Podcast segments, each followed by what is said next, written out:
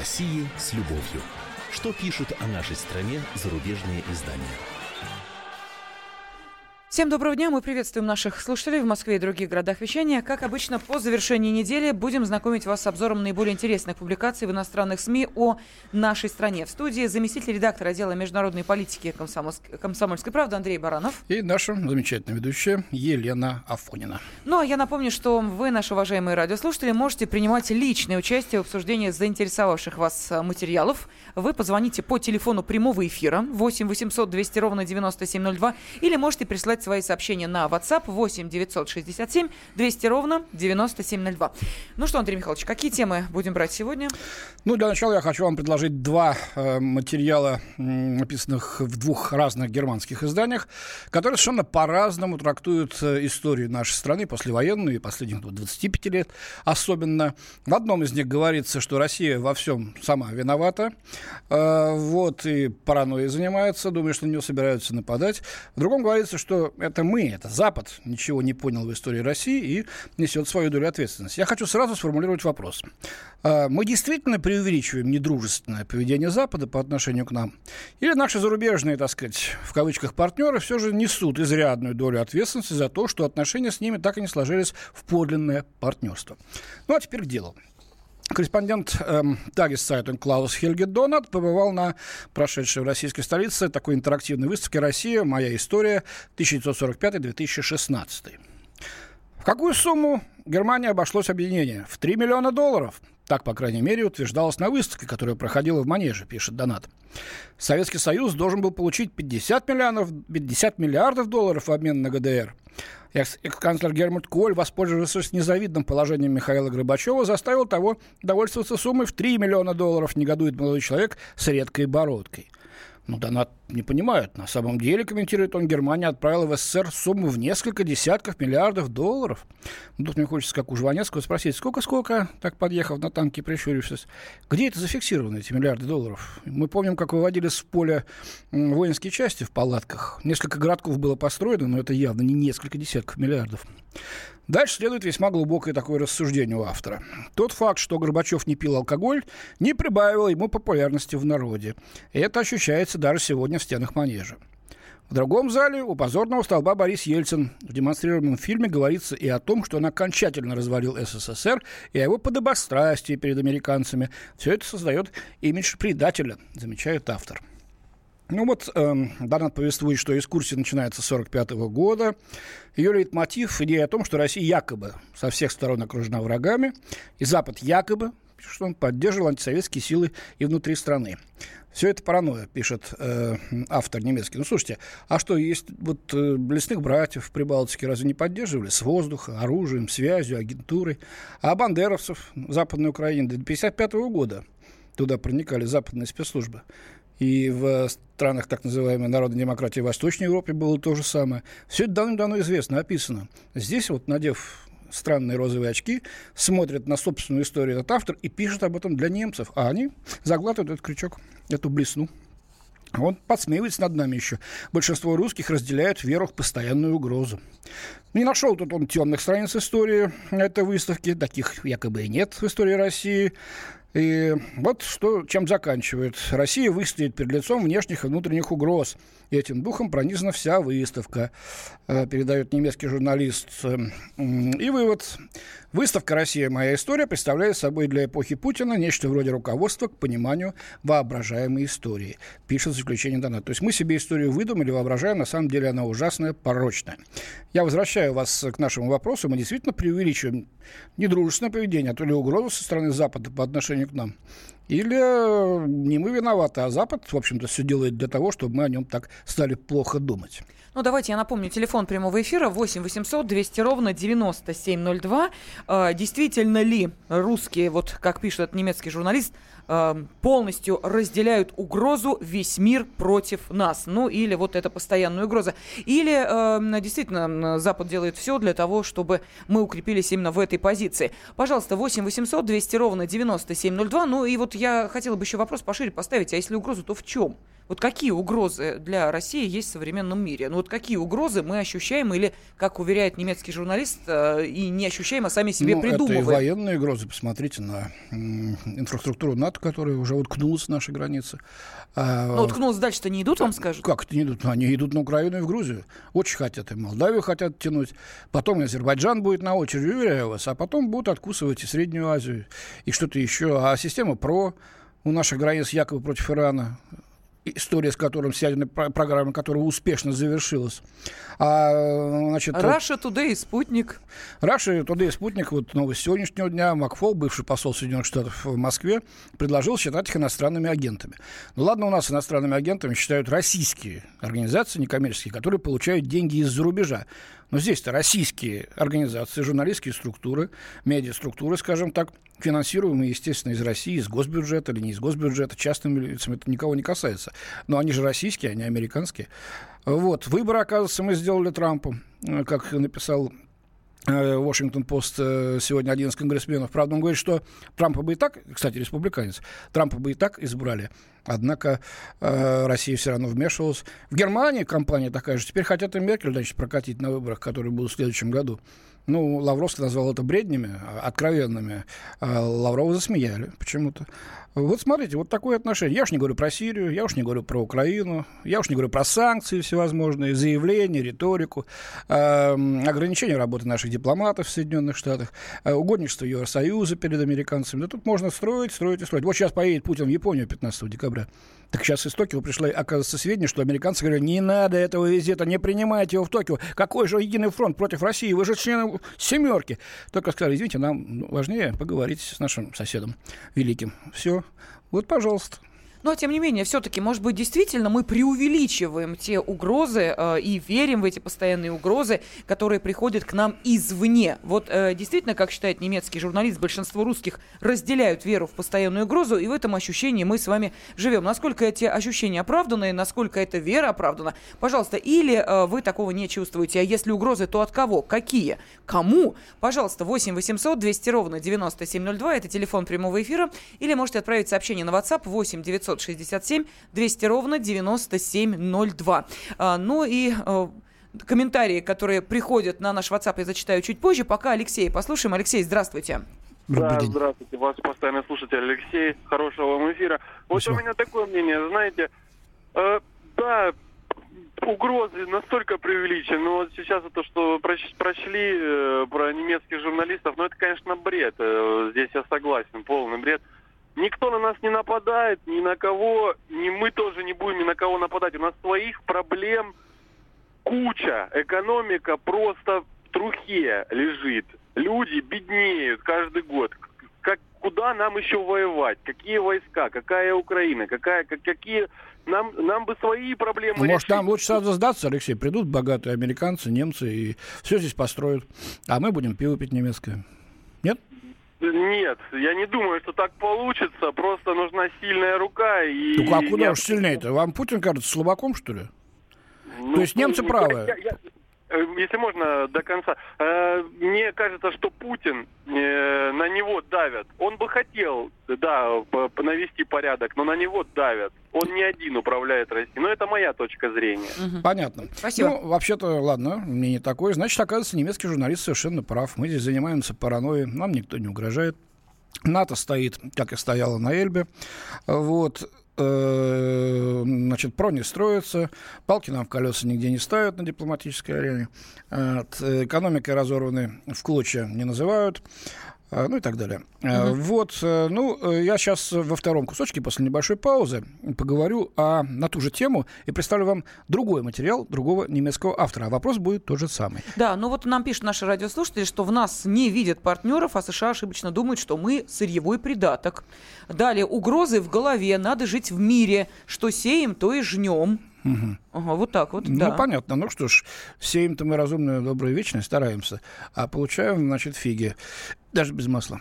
Угу. Ну вот нам говорят, что СМИ э, России говорят о противостоянии России и США. А мы продаем им ракетные двигатели, их астронавты летают с нашими, пишет э, Сергей. То есть, ну вот, говорит о том, что и дружба... Ну, я вижу, что меня не разделились, поспорим дальше после небольшой паузы.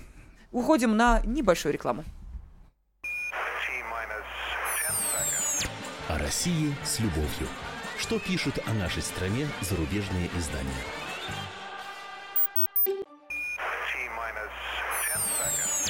России с любовью.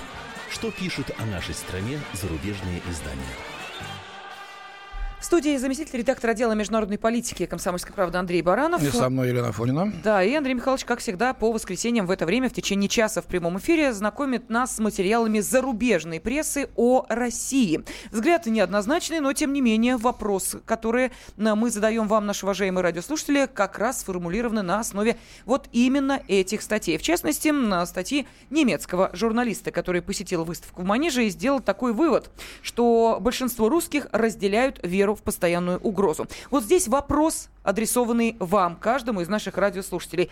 Угрозы со стороны Запада в отношении России – это реальность? Или наша паранойя. Пожалуйста, 8 800 200 ровно 9702, телефон прямого эфира, или можете отправить сообщение на WhatsApp 8 967 200 ровно 9702. Ну, а пока вы думаете, слушайте, предлагаю вам э, материал другого немецкого автора. Э, в журнале «Шпигель» немецкий фотограф Даниэль Бискуп, он, кстати, работал в России еще во времена распада СССР, вот он считает, что ключ к пониманию сегодняшней России находится в 90-х годах. Вот что он пишет. «Мы на Западе и представления не имеем, насколько радикальными были изменения, которые произошли в России 25 лет назад, и как сильно они потрясли российское общество. На протяжении 70 лет поколение советских граждан полагали, что страна движется в правильном направлении. Хороший пример учителя и ученые. В советские времена они считались авангардным обществом, но в 90-е многие обнищали. Изо дня в день они превращались в лузеров. Продолжительность жизни российских мужчин упала в 90-е годы до 57 лет. В среднем отчасти потому, что многие так и не смогли свыкнуться с изменениями, говорит бискуп. А Запад допустил ошибки в отношениях с Россией, уверен он. На фоне проблем 90-х годов в сознании многих русских закрепилось мнение о том, что они проиграли в холодной войне. У русских появилось отчетливое ощущение, что западные страны буквально вытирали ноги о Россию, когда она была слаба. Это, разумеется, не совсем правильная точка зрения, но Запад определенно мог бы сделать больше для интеграции России.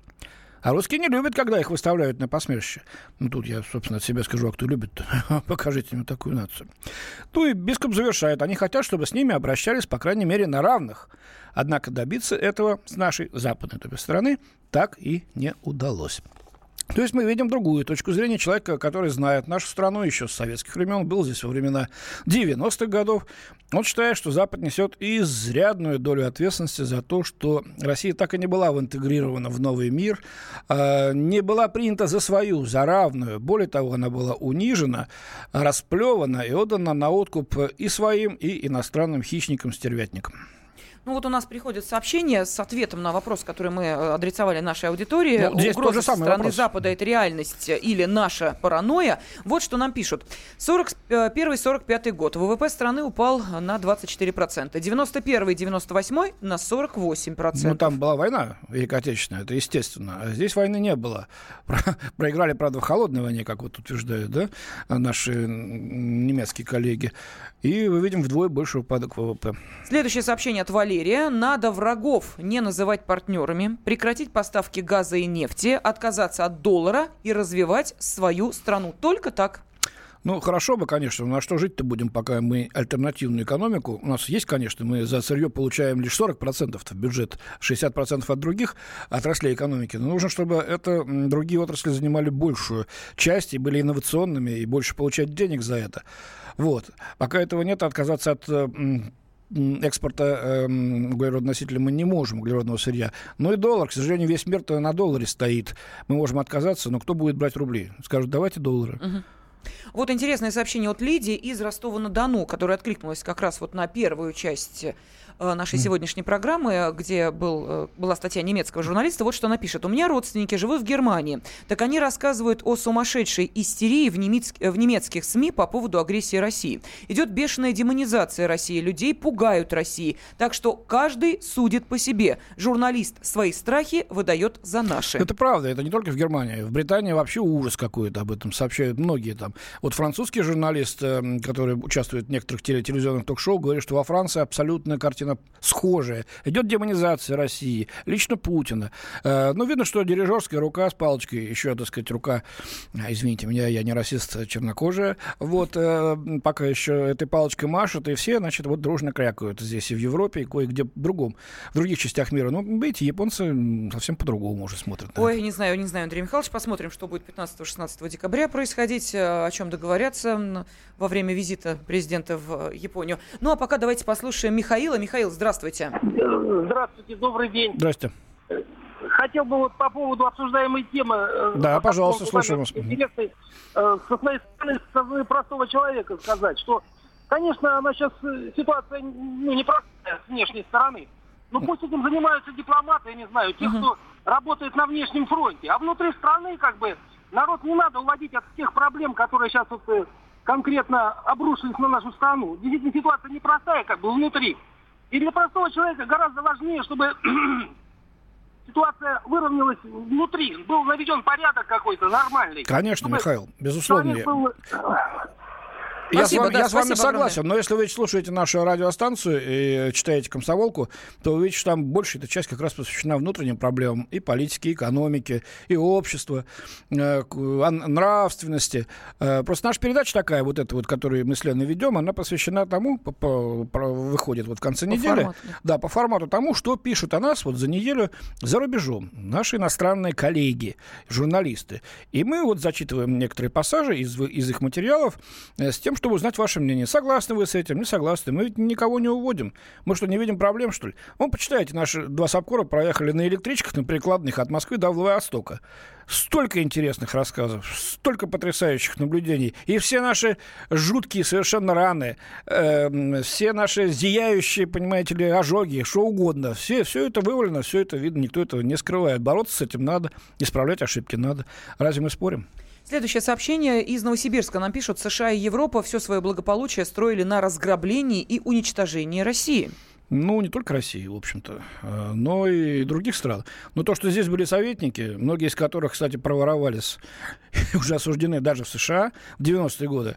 Ну, посмотрите, действительно стоят заводы с тех пор. Ну, модернизировали бы их, они бы работали сейчас, но это было невыгодно. Я помню, как исчез квас в 91 году, до 94 года его не было, пошла кола зато. Всякая ерунда, которую мы там выпускали, всякие шипучки, которые в рот невозможно было, так сказать, себя влить. А вот квас был настоящей альтернативой, конкурентом колы. Он исчез, потом все-таки пробился.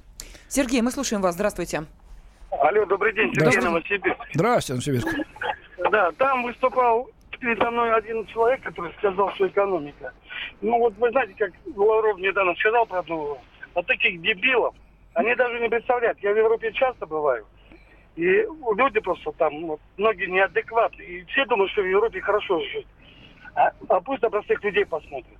Как А вы там по, э, ди- по какой, э, по работе там бываете или это личные э, поездки? А в- я в Карловы Вары езжу водичку попить. Кого я там не видел? Ага. Там и этот дебил бегает лишь Там все они, когда разговариваешь с этими украинцами, и когда начинаешь говорить, они говорят, нам эта страна своя даром не нужна.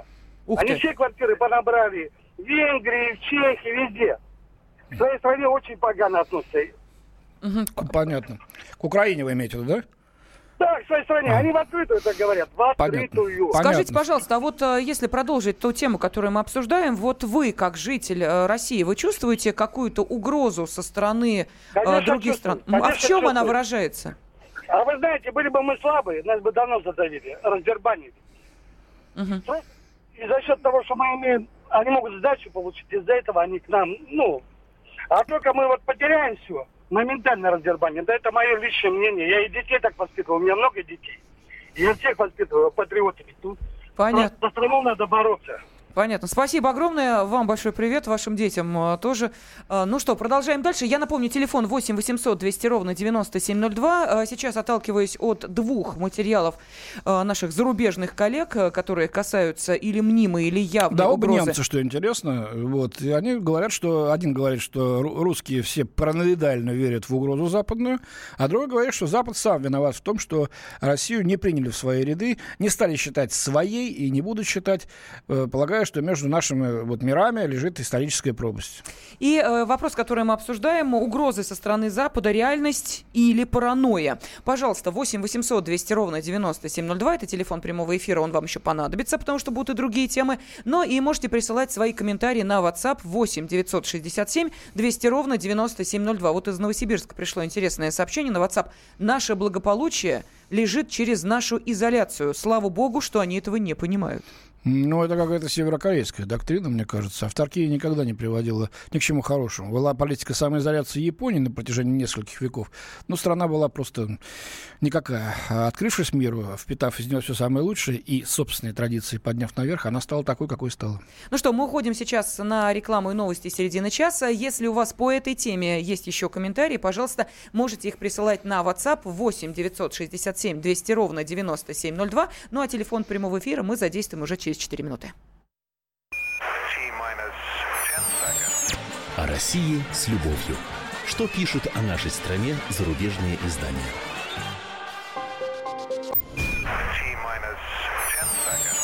О России с любовью.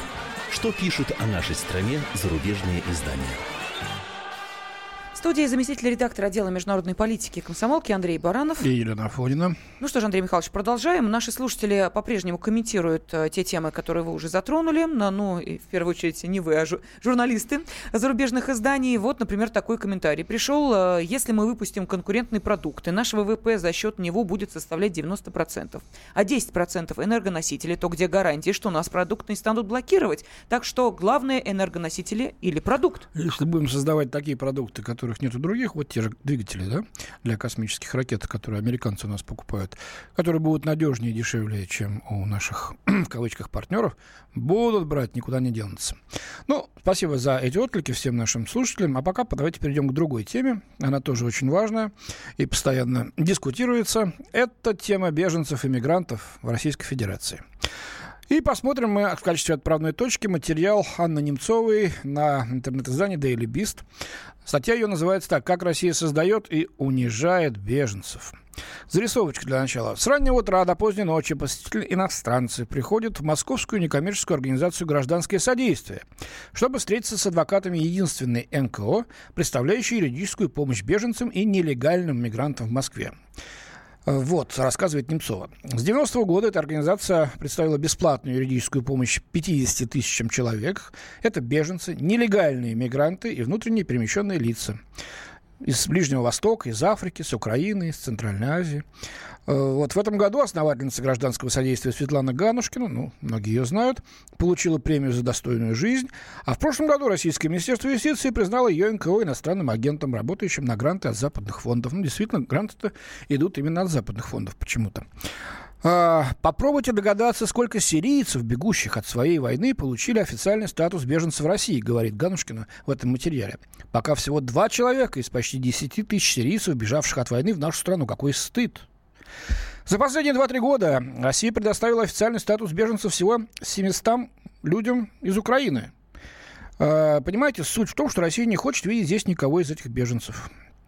Кстати, судьба украинских беженцев особенно причудлива, отмечает Немцова. Почти миллион украинцев бежали от войны на Донбассе. Однако с 1 ноября украинские граждане должны подчиняться тем же визовым правилам, что и любые другие иностранцы, находящиеся на территории России. Другими словами, хотя города Донбасса бомбят со всех сторон, Россия больше не воспринимает украинцев как беженцев. Точка. Вот это да. То есть, когда мы считаем что это все-таки граждане Украины, да, и официально признаем за ними те права, которые имеют другие граждане Украины. Когда мы три года говорим о том, что бомбят Донбасс, нас не слышали, теперь нам же это все госпожа Анна Немцова ставит, понимаешь ли, в вину несчастных Донбассов мочат, значит, СБУ и военные, военные силы Украины, вооруженные силы Украины, а мы здесь не даем этим несчастным людям статус беженцев. Вот от Запада перевертыши, а, господи.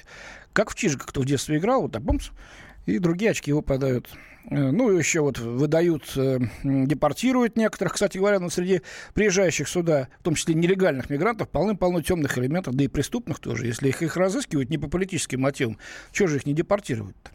Ну вот тут для завершения. Хасану и Гюлистан Ахмат пришлось почти 7 недель прожить в аэропорту Шереметьево. 7 недель. Так, бывает, что и по 7 лет живут в аэропортах.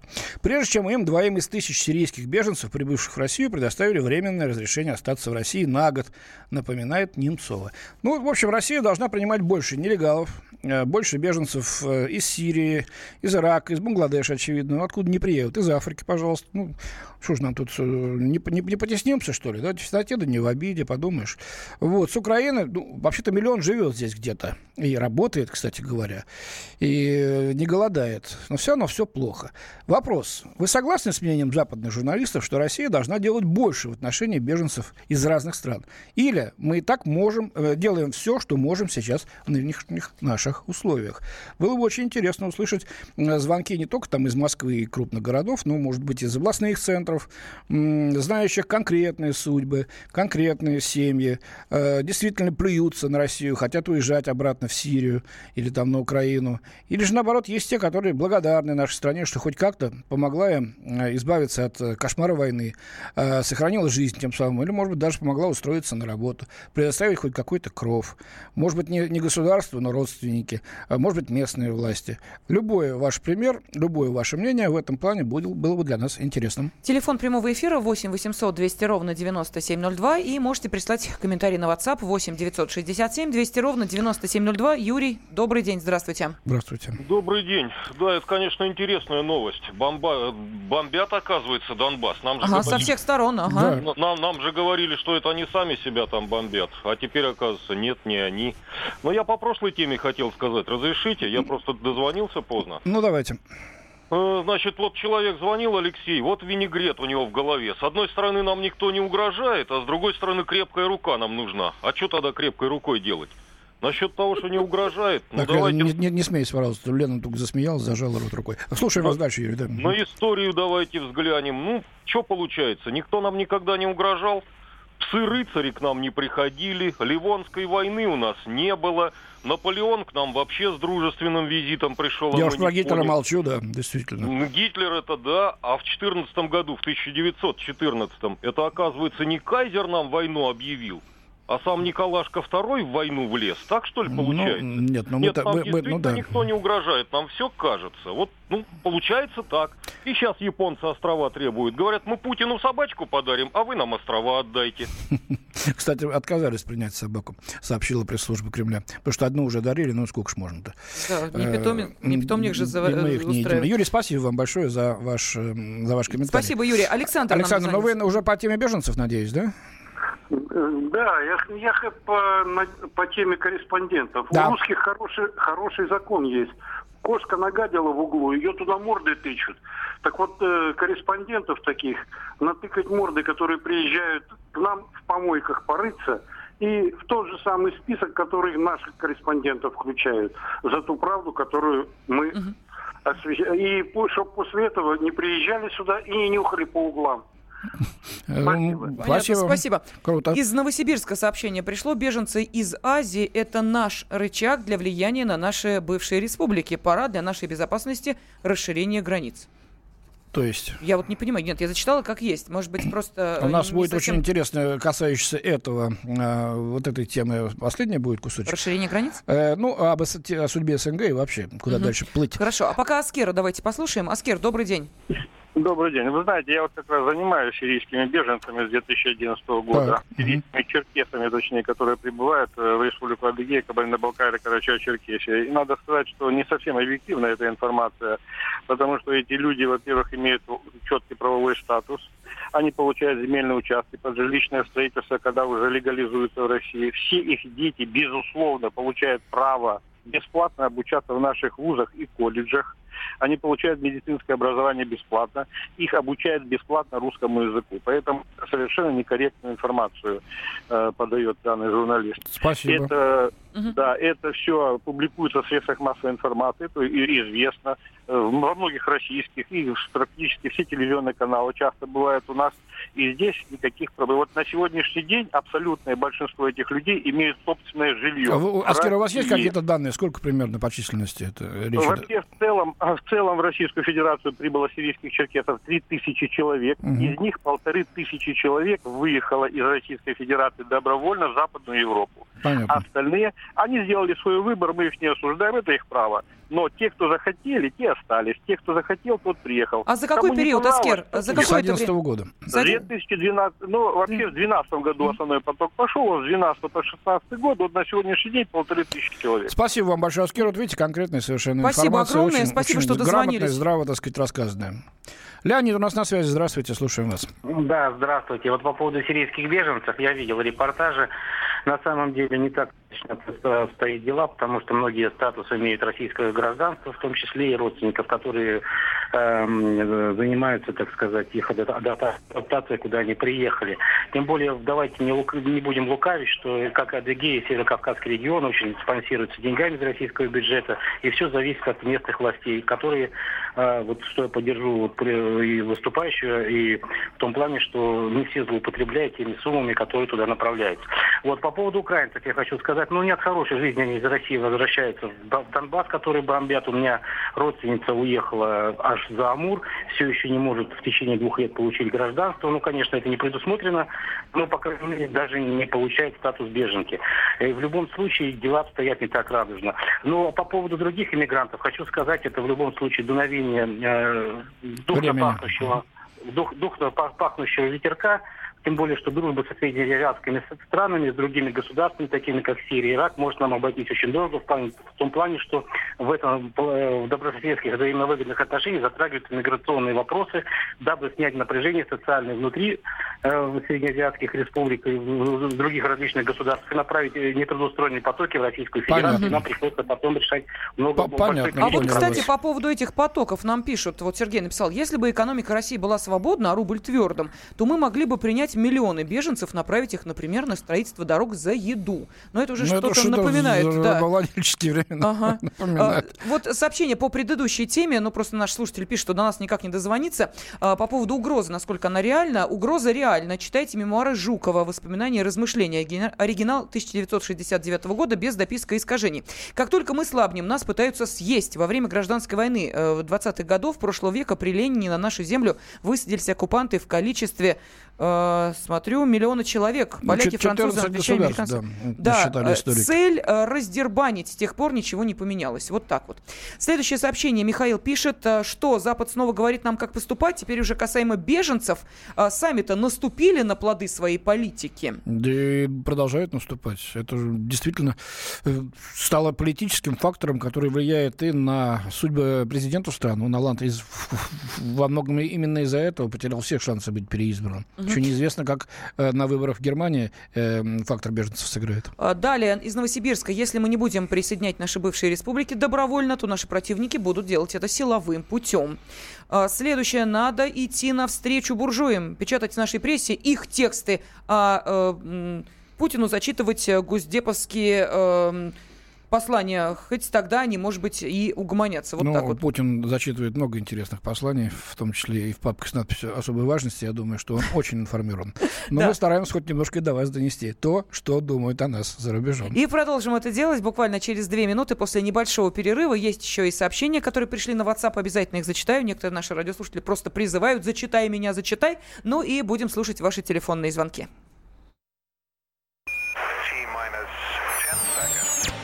России с любовью. Что пишут о нашей стране зарубежные издания? О России с любовью. Что пишут о нашей стране зарубежные издания?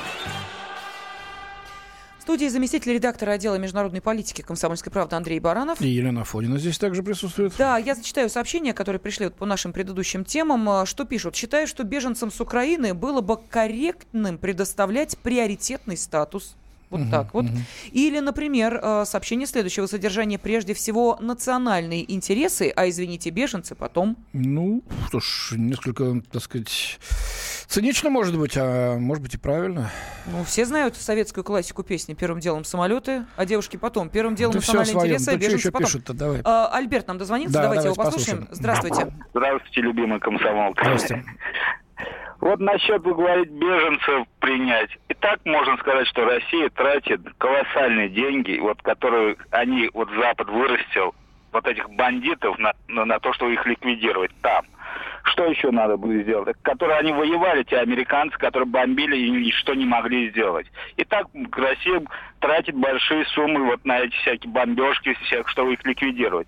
И плюс адап- адаптировать. И мы, допустим, пустили. Адаптация. Угу. Во-первых, не, можно сказать, ну, они никак не адаптируются в российском Ну, конечно, обществе. они же не знают ни языка, а совсем другая культура. Страны СНГ люди, которые знают язык, тяжело адаптируются в российское общество. А плюс здесь вообще никак не совместимые люди Спасибо. должны плюс адаптироваться. Спасибо, Альберт. Спасибо, я, я сейчас использую как раз вот вашу последнюю фразу насчет СНГ э, в качестве мостика, подводящему к заключительному отрезку нашей передачи. Он как раз связан с СНГ. И вопрос у нас будет такой, Лена, к читателям. Да, вопрос следующий. Вот сохранит ли Россия роль ядра на постсоветском пространстве?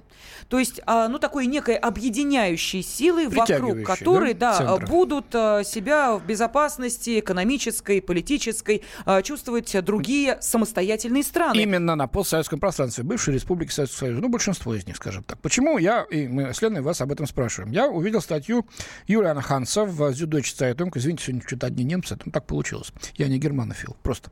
Называется она «Звезда без сияния». «Звезда без сияния» — это, конечно, мы, Россия. Почему? Читаем. России не хватает модели, которая делала бы ее привлекательной для собственных граждан и соседей, пишет Юлиан Ханс. Ну, собственно, граждан бросили кости, значит, в виде Крыма, грызут, э, вот, э, заливая слюной патриотизма. А что у соседей-то? Можно ли исправить последствия крупнейшей геополитической катастрофы 20 века, как называл Путин развал Советского Союза? Задается вопросом Ханс. Поиск ответа на этот вопрос затянулся на четверть века. Вопреки расхожему мнению, 25 лет назад главы российской, украинской и белорусских республик в составе СССР встретились не для того, чтобы распустить Советский Союз. А Беловежские соглашения были попыткой найти новую форму интеграции. Интересно, кто же флаг-то спускал над Кремлем красный? И кто эту фразу, написанную Бурбулисом, что Советский Союз как геополитическая реальность прекратил свое существование, это потом нам в качестве нового флага демонстрировали? Господин Ханс что-то не договаривает здесь или не знает. Однако, пишет он, СНГ изначально был мертворожденным проектом. Впрочем, как и попытки Путина вдохнуть жизнь в Евразийский экономический союз. Подождите еще, только создаем. А необходимость дееспособной модели при этом ощущается сегодня как никогда. Западные европейские государства после окончания Второй мировой войны пошли по пути интеграции и гармонизации интересов.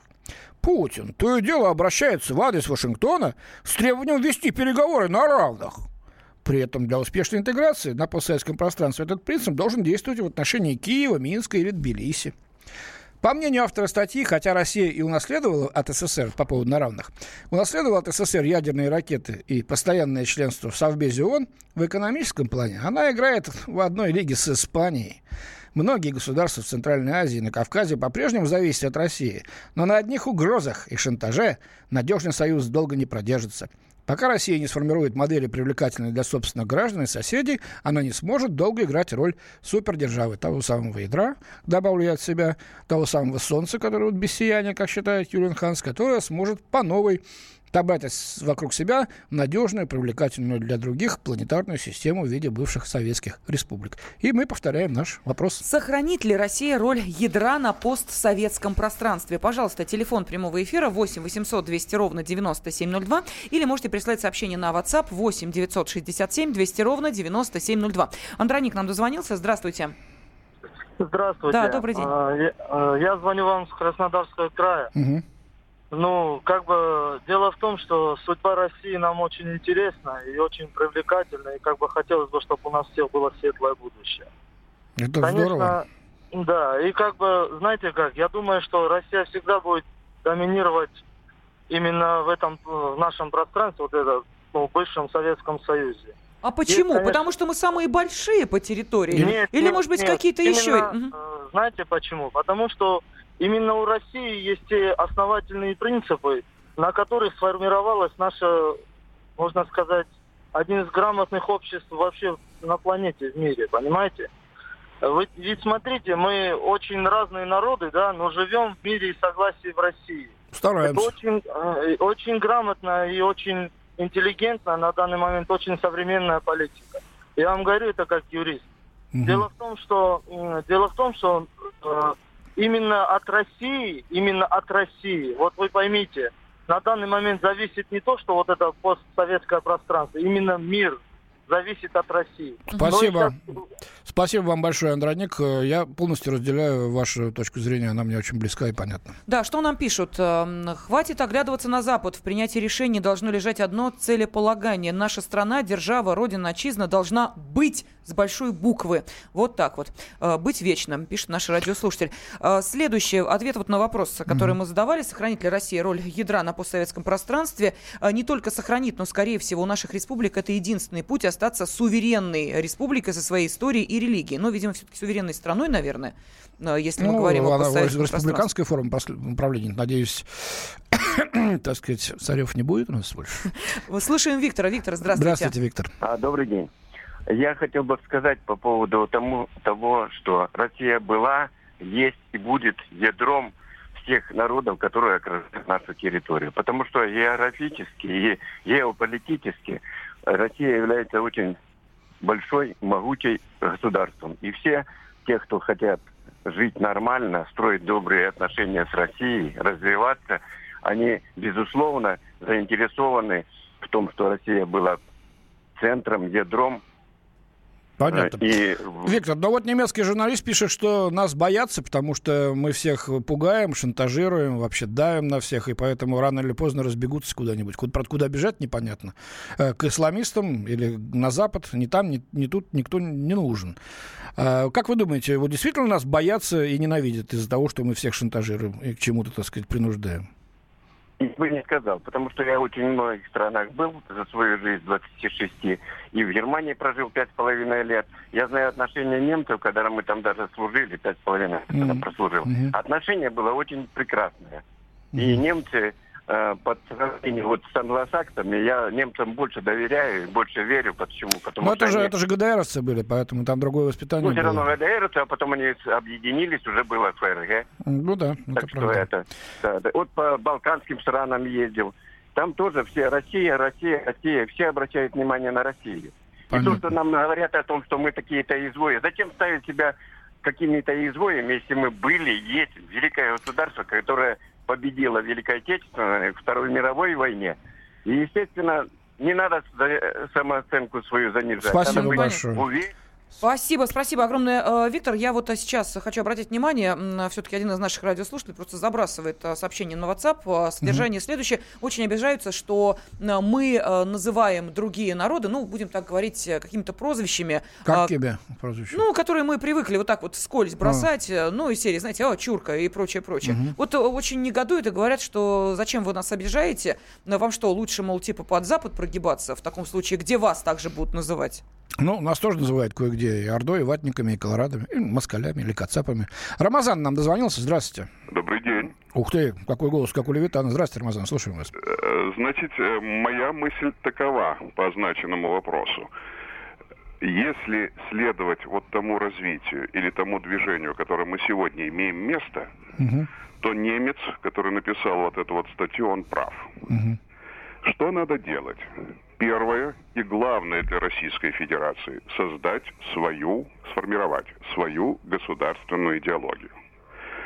Понимаете, да, прекратить вот это вот клерикальное мракобесие, которое имеет место быть в нашем обществе. Делать свою национально ориентированную экономику. Вот только тогда и только лишь тогда – у нас, нас, ну, наша страна, mm-hmm. она будет привлекательной, к нам будут тянуться и так далее. Вот Спасибо. эти вот все раз... Минуточку. Вот О, эти все у нас нет минуточки, просим секунд, прощения, Рамазан. 20 секунд мы, у нас остается, Рамазан. Очень, очень важный, кстати, это для будущих Спасибо. тем обязательно будет использованы ваши тезисы. Спасибо. Да, вы нам, пожалуйста, звоните в следующее воскресенье, с удовольствием вас э, выслушаем, но просто э, время, видите, поджимает, и остается у только У нас напомнить. на сегодня все. В студии были ведущие радио «Комсомольской правды» Елена Фонина. И заместитель редактора отдела международной политики комсомолки Андрей Баранов. До свидания. России с любовью. Что пишут о нашей стране зарубежные издания?